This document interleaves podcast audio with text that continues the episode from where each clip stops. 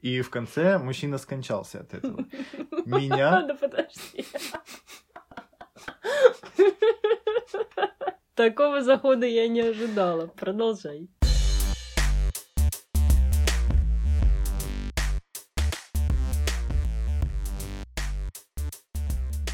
Всем привет! Это подкаст «Хьюстон, у нас ребенок». Здесь мы обсуждаем родительство и как оно нас изменило. Меня зовут Любкевич Лилия. Я мать этого подкаста и весны. Меня зовут Артем Исаев. Я отец весны. Я душа этого подкаста.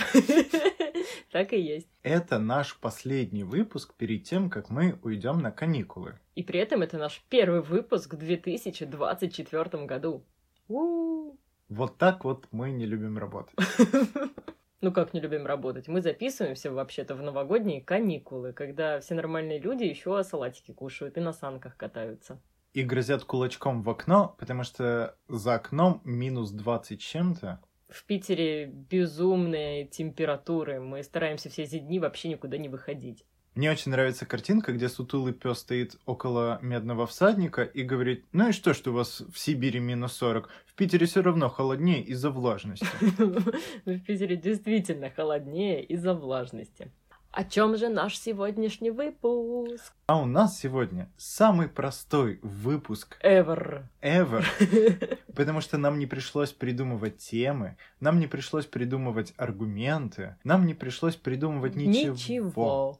Потому что это сделали за нас вы, наши слушатели, задавая свои вопросы в нашем телеграм-канале. Уи! Спасибо вам большое.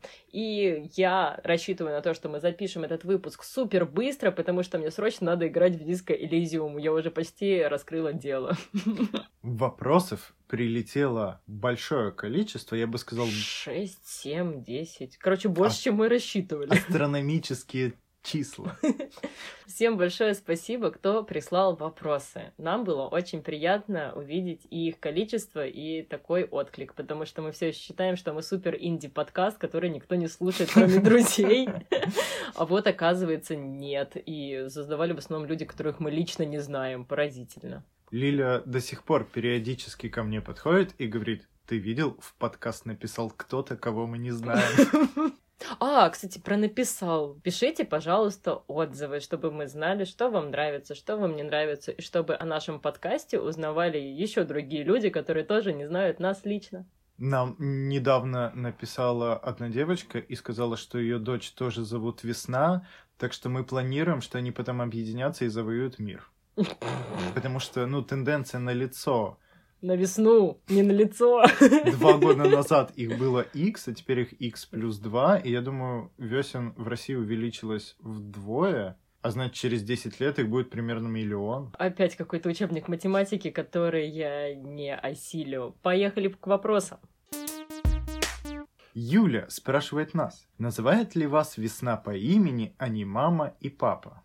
Раньше да, теперь нет. Она приблизительно знает, как нас зовут. Не приблизительно, она совершенно четко отвечает, как нас зовут. Я бы сказал, что она четко отвечает, если ты понимаешь, что она говорит. А усатый дядя полицейский, который бы ее дознавал, потирайся, она в торговом центре. Не понял бы даже, как зовут ее, потому что когда ее спрашивают, как тебя зовут, и она говорит Весенка, э, самый близкий ответ был Тебя зовут Веселенькая?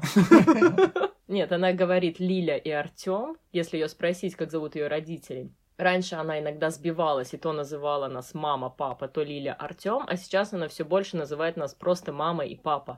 И я хочу эту тенденцию нарушить, чтобы она называла нас по имени.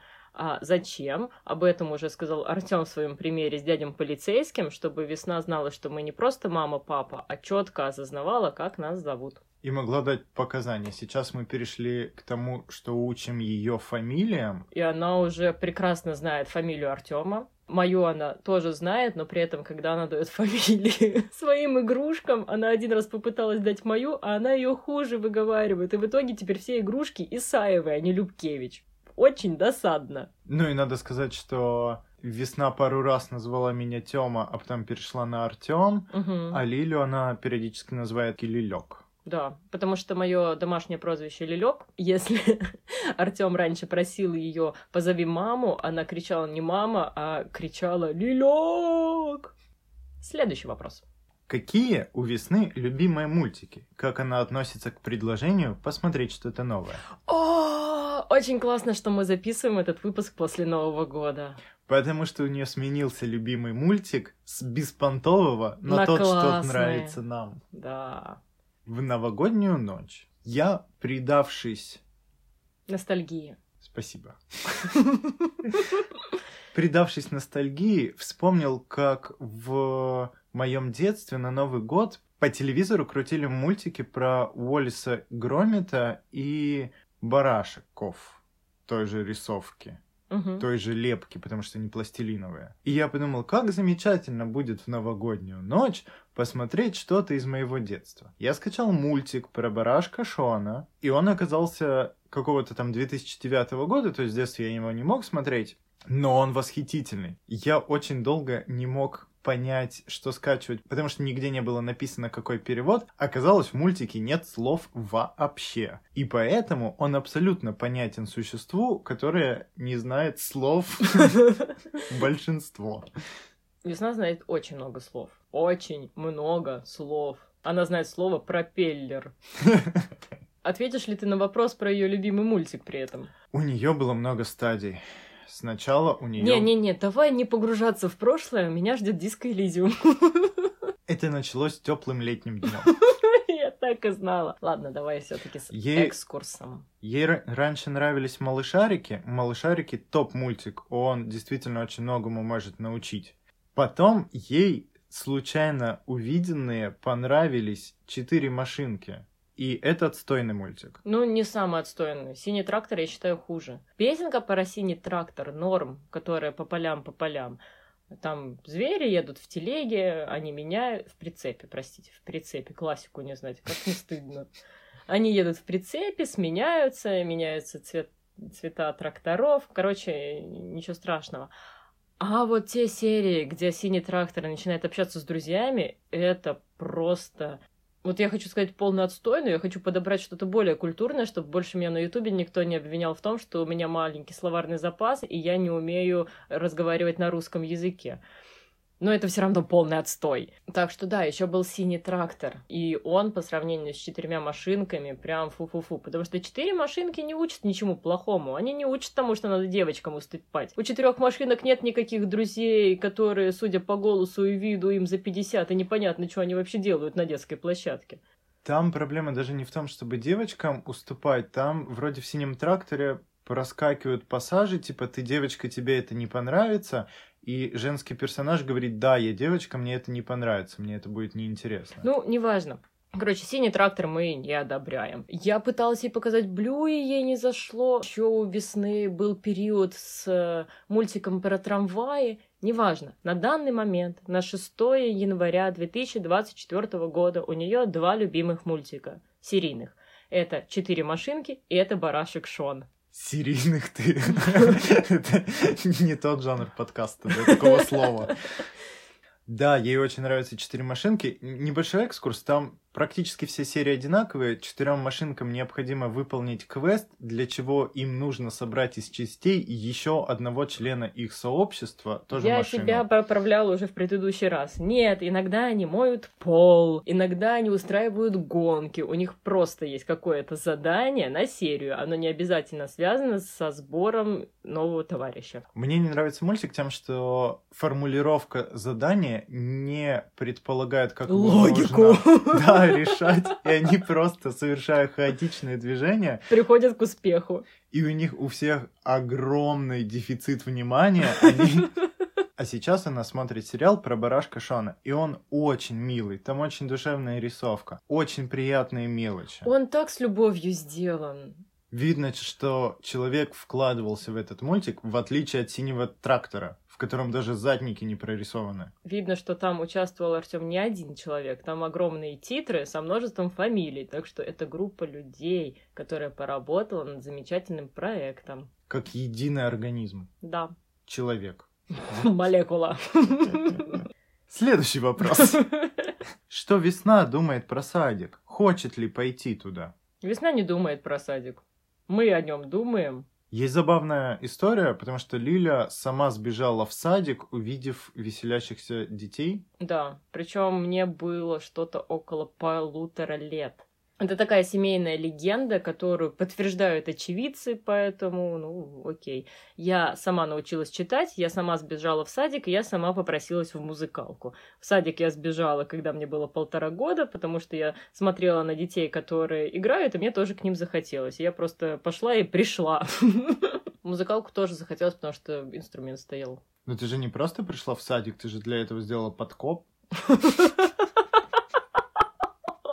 Блин, вот это было бы действительно легендарно, если в полтора года мне так хотелось в сад из дома, что я совершила бы такие сложные действия. Так вот, весна, о садике, мы ее еще морально не особо готовим. Я ей как-то раз сказала, что в садике можно будет играть с другими детьми, пинать мяч и рисовать, и именно этот перечень она вспоминает, когда слышит, скоро ты пойдешь в садик малышарики в определенном сезоне из дома перемещаются в садик, но я не думаю, что то, что показано в малышариках, похоже хоть на один существующий садик. Я думаю, это похоже на московские садики. Короче, ее, если все пойдет хорошо, ждет поход в детский сад в январе. Мы наконец собрали все документы, и теперь нам нужно просто получить инструкции и наконец туда добраться. К сожалению, садик не в пешей доступности, поэтому мы туда все еще и не, и не сдали весну. Люди из Москвы на предыдущее предложение такие, да, да, Москва вперед, потом про пешую доступность, они такие, оу. Да нет, у них как раз-таки с пешей доступности получше. Ой, я читал про людей, которые в Москве час едут до садика, а потом еще час на работу. Ну, скорее всего, это люди, которые отдали в определенный садик. Если вы люди из Москвы, и у вас есть информация о садике, пишите, мы почитаем, нам любопытно. А то Артем начитается на пикабу всякого, и потом вам рассказывает. Я слышал, что люди, которые зависают на пикабу, называют его пикабу. Про это нам тоже расскажите, если кто-нибудь здесь оттуда есть.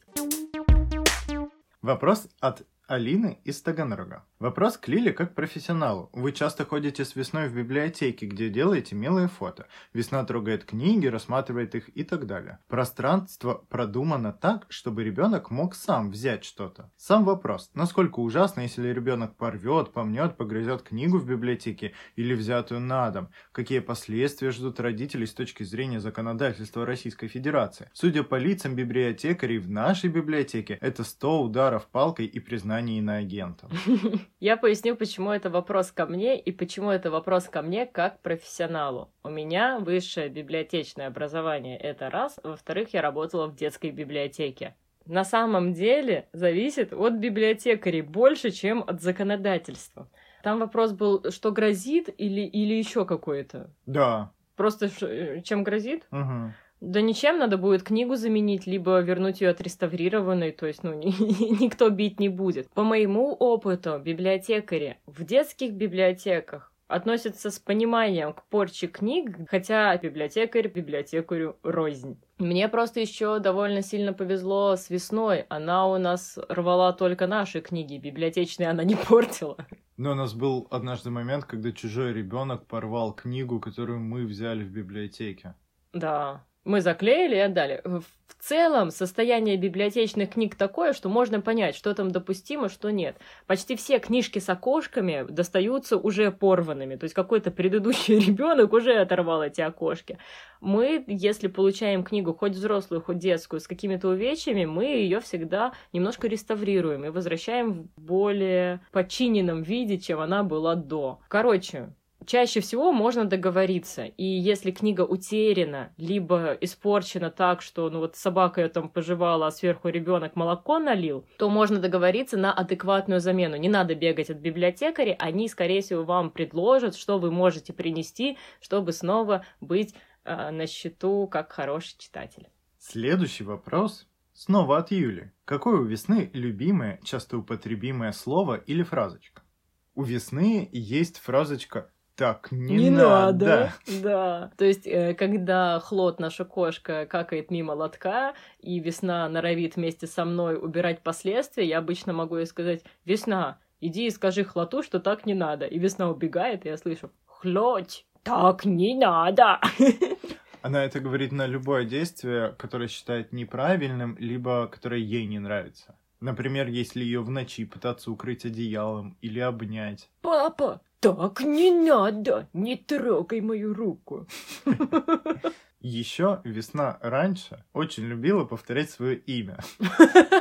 И Артем придумал, что она просто не человек, а покемон, который тоже вместо того, чтобы разговаривать, бесконечно повторяет свое имя. Весенка! Делает ли весна что-то, что триггерит вас на агрессию? Начну я. Годах этак в двухтысячных было достаточно популярно в интернете видео с названием «Самый медлительный убийца с самым неэффективным оружием», в котором убийца в страшном одеянии ходил за мужчиной и бил его чайной ложечкой. И в конце мужчина скончался от этого. Меня... Да подожди.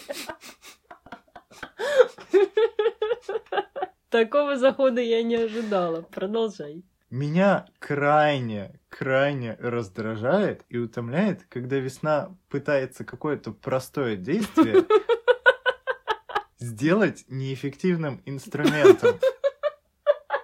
Я так хочу, потому что я этого не знала. Понимаете? Весна постоянно этим занимается. Ты что, все время злой ходишь? Мне кажется, что она это делает исключительно... Для тебя. Исключительно после девяти вечера. Вот когда ей уже нужно укладываться, тогда да, я возьму пасочку с дырками на дне, принесу в ванну и буду мыть руки, только зачерпывая этой пасочкой с крана и поливая на руки. И вот это «Папа, а где моя пасочка? Я буду руки мыть пасочкой». Для вновь подключившихся расскажу, что такое пасочка. Пасочка — это формочка для того, чтобы делать куличики.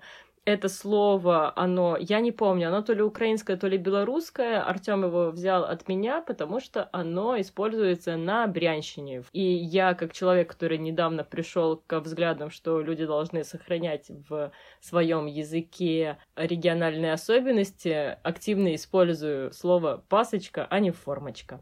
При этом ты мои региональные особенности Не языка. люблю, да. Это зависит. Слово «юшка» меня раздражает, но я его терплю. А вот понад дорогой, господи, мне это даже выговорить сложно. Угадайте, откуда Артем, по словам Юшка, и понад дорогой. Кушеря, Магарыч, Скибочка. Но Магарыч и Скибочка и, и у нас, знаете ли, употребляются. Скипка, правда, в другом значении. А у А вас в каком? Скипка — это хлеб, который немножко полит растительным маслом и посыпан солью. Вот ты литерали как тот мужчина, который, я признаю, только четыре продукта. Картошка, сало, масло и жир. Еще меня злит, когда весна обманывает, чтобы получить выгоду. В основном это опять-таки связано с засыпанием, когда она врет, что она хочет в туалет, покушать, попить, исключительно чтобы выйти из спальни и очутиться в пространстве со светом и какими-то развлечениями. Короче, чтобы не спать. Меня это вообще не бесит. Ну, в смысле, оно не то, что меня не бесит, но я бы это не вспомнила как пример, что меня раздражает. Потому что я к этому отношусь уже, ну, вот оно такое есть. Более того, сейчас уже сократилось до одного выхода в засыпание. То есть не то, что на метусица и туда-сюда такая тысяч, тысяч, тысяч, тысяч. Ну, раньше, я помню, мы по три раза, раза по три-четыре. да. Да, да. Сейчас, сейчас ситуация улучшилась. В вопросе было сказано, делает ли она что-то, что триггерит вас на агрессию. Моя агрессия — это сказать чуть более грубо, чем обычно. А- Попытаюсь Показать? привести... по- по- показать Весенка, положи, пожалуйста, пасочку и пойдем спать. Вот это вот, ну, Агрессия уровень агрессии, да. Да, это агрессия Артема. Поэтому, когда я разговариваю немного громче, чем обычно, Артем считает, что мы ругаемся. Это действительно так. Если человек начинает говорить громче, чем обычно, то это... То, возможно, ты глухой. То, возможно, он орет тебе из спальни в кухню. А? А? Что тебя триггерит на агрессию? Блин, вот в декабре я еще помнила. Я оказалась человеком великого терпения к весне. И как я уже где-то говорила, люди меня все равно очень сильно раздражают.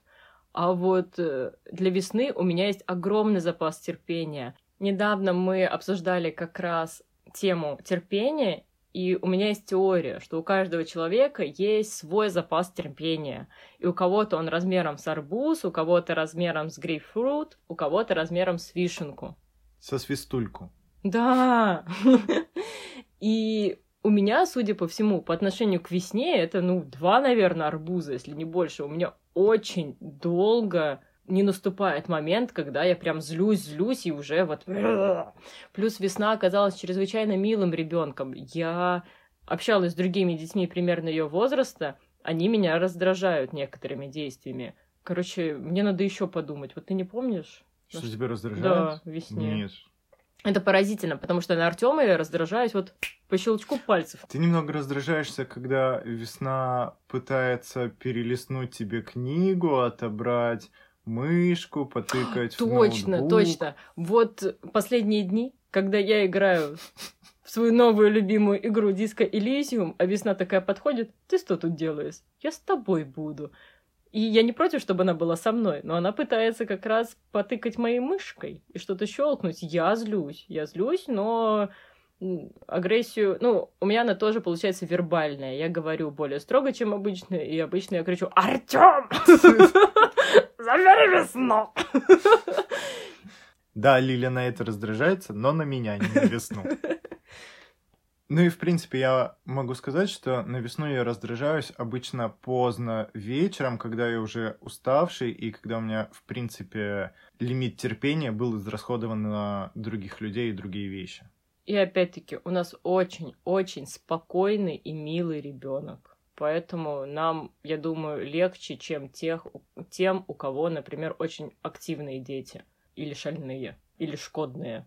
Весна раньше засыпала в 9, а сейчас она засыпает в 11. Люди, у кого дети с самого начала засыпали в 12 в час, Мы вам так сочувствуем. дай бог вам здоровья. Да, я вот не знаю, как родительствовали вы, потому что у нас вообще был изи уровень до этого. Есть ли у весны какая-то фишечка, которая, как вы думаете, ну точно только у нее, а не у большинства детей ее возраста? Люди, которые имели опыт общения с другими детьми и видели видеозаписи с весной, или Либо видели сталкивались с и- да, Мгм. либо видели ее вживую, говорят, что не каждые дети, сидя на стуле, могут потрогать ласково ногой стену. У весны офигенная растяжка. Она почти на шпагат садится, и для нее это очень удобно. Ну, мои родственники этому не удивляются. Возможно, это с ваших. Вот да, я же была довольно гибкой. Мне кажется, что все дети гибкие, поэтому нет. А это же вот как специалисты говорят, что если вам кажется, что это все умеют, потому что это легко, то это ваша фишка, потому что, скорее всего, остальные не думают, что это легко. Еще фишка. Крайне скудная волосатость. Мы думаем, что до косичек, если и дойдет, то дойдет очень не скоро. Сегодня весенку мы нарядили. Что такое? Я прикидывал по ладони, у нее, наверное, на три пальца, да, длина волос? На толщину трех пальцев. Да не в длину. Слушай, да меньше, наверное. Мне кажется, у тебя волосы длиннее, чем у нее. Не, ну на челке, наверное, даже четыре, а ну да. то у нее нету челки даже. Чтобы вы понимали, мы не стригли ее на год. Она Мы вот ее такая, вообще ни разу есть. не стригли, у нее просто не растут волосы на голове вообще. Мне кажется, что я других настолько не волосатых детей никогда не видела. Мы видели новорожденных по волосатей. Атей, Да.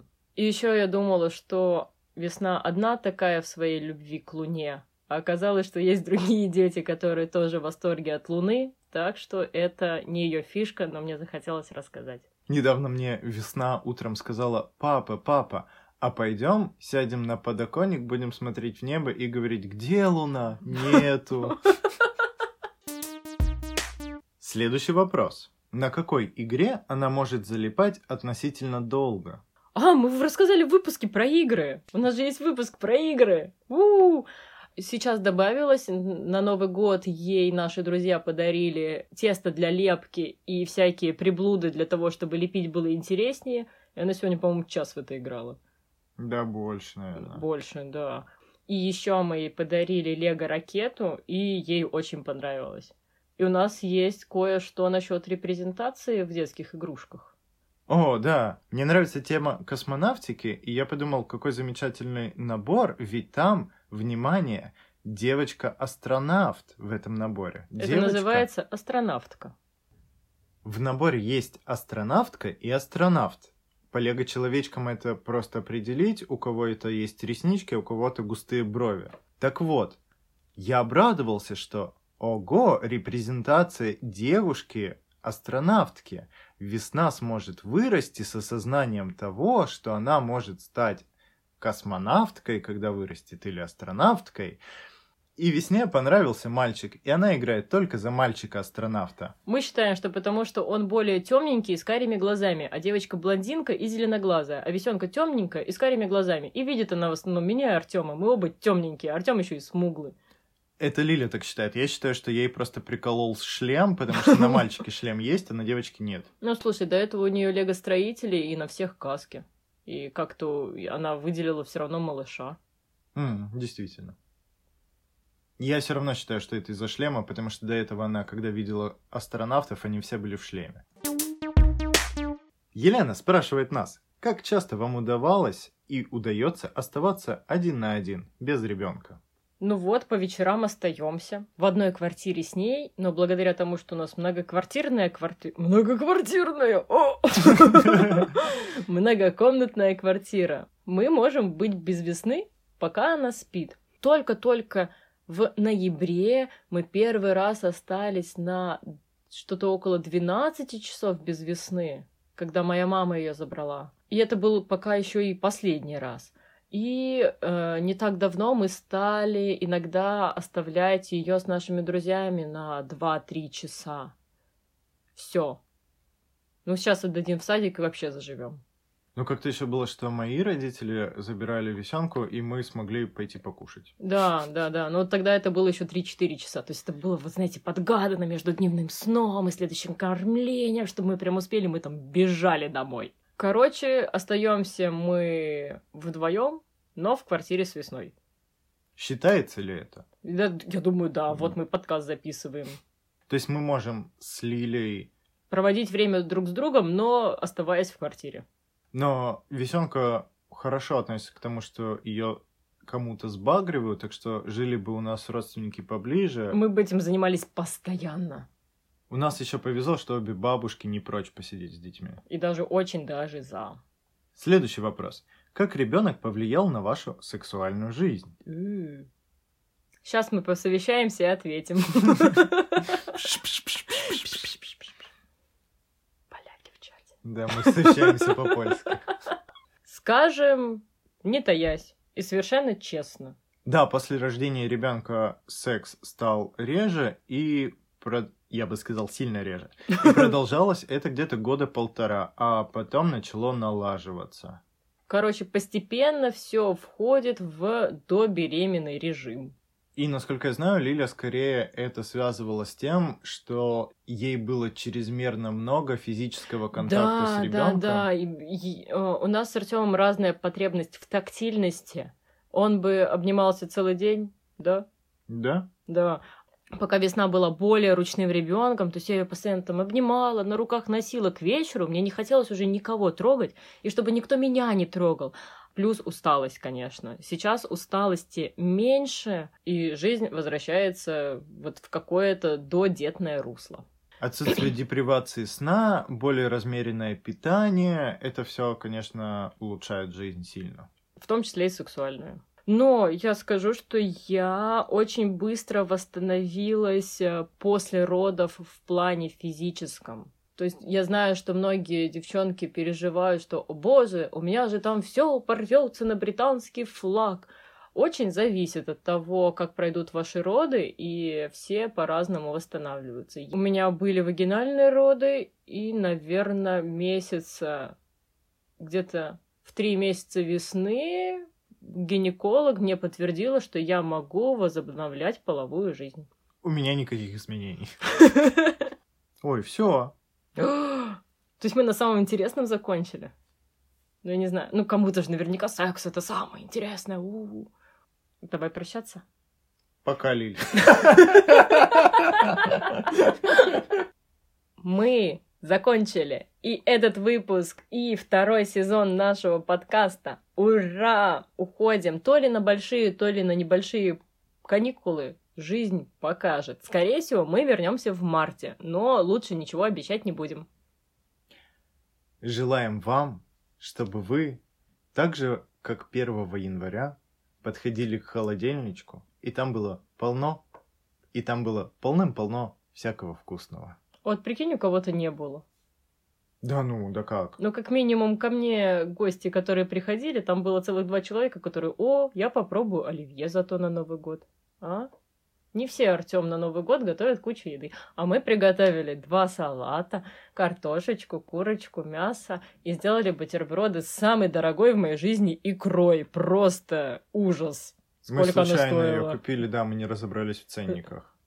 Илон Маск, сделай так, пожалуйста, чтобы когда я к холодильнику подходил, я сразу понимал, какое мороженое сколько стоит. Вот, мы желаем всем, чтобы вы понимали, какое мороженое сколько стоит. О, блин, это суперспособность крутая, на самом деле. Ну, типа... Она теперь есть у наших слушателей. И слушательниц.